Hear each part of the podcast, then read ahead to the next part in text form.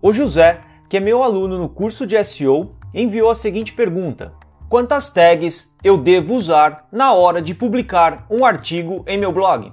Vamos à resposta. Eu sou o Ricardo Zachi, o sócio da MZClick, que é uma empresa especializada em aumentar o faturamento e o número de clientes com a premissa do aumento do ROI e a diminuição do custo por aquisição de cada cliente.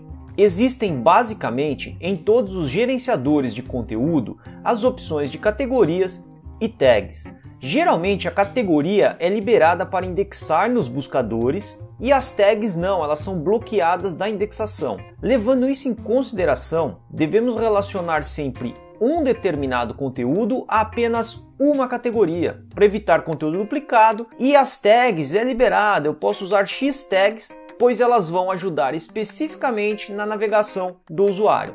A relação entre tag e categoria é você quem decide, e ela irá facilitar a indexação do conteúdo, categoria, pois vai ser liberado aos buscadores, e a navegação do usuário, as tags.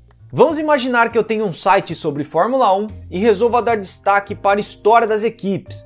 Logo eu crio uma categoria para cada equipe, crio diversos conteúdos relacionados com história, curiosidades e posso criar tags com os nomes dos pilotos para facilitar a navegação do usuário, uma vez que um piloto pode ter pilotado por mais de uma equipe.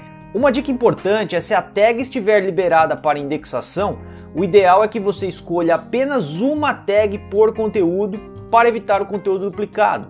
Lembrando que um clique em uma categoria ou em uma tag gera uma URL única e por isso devemos ter cuidado com a duplicação de conteúdo, pois ela vai ocorrer em escala.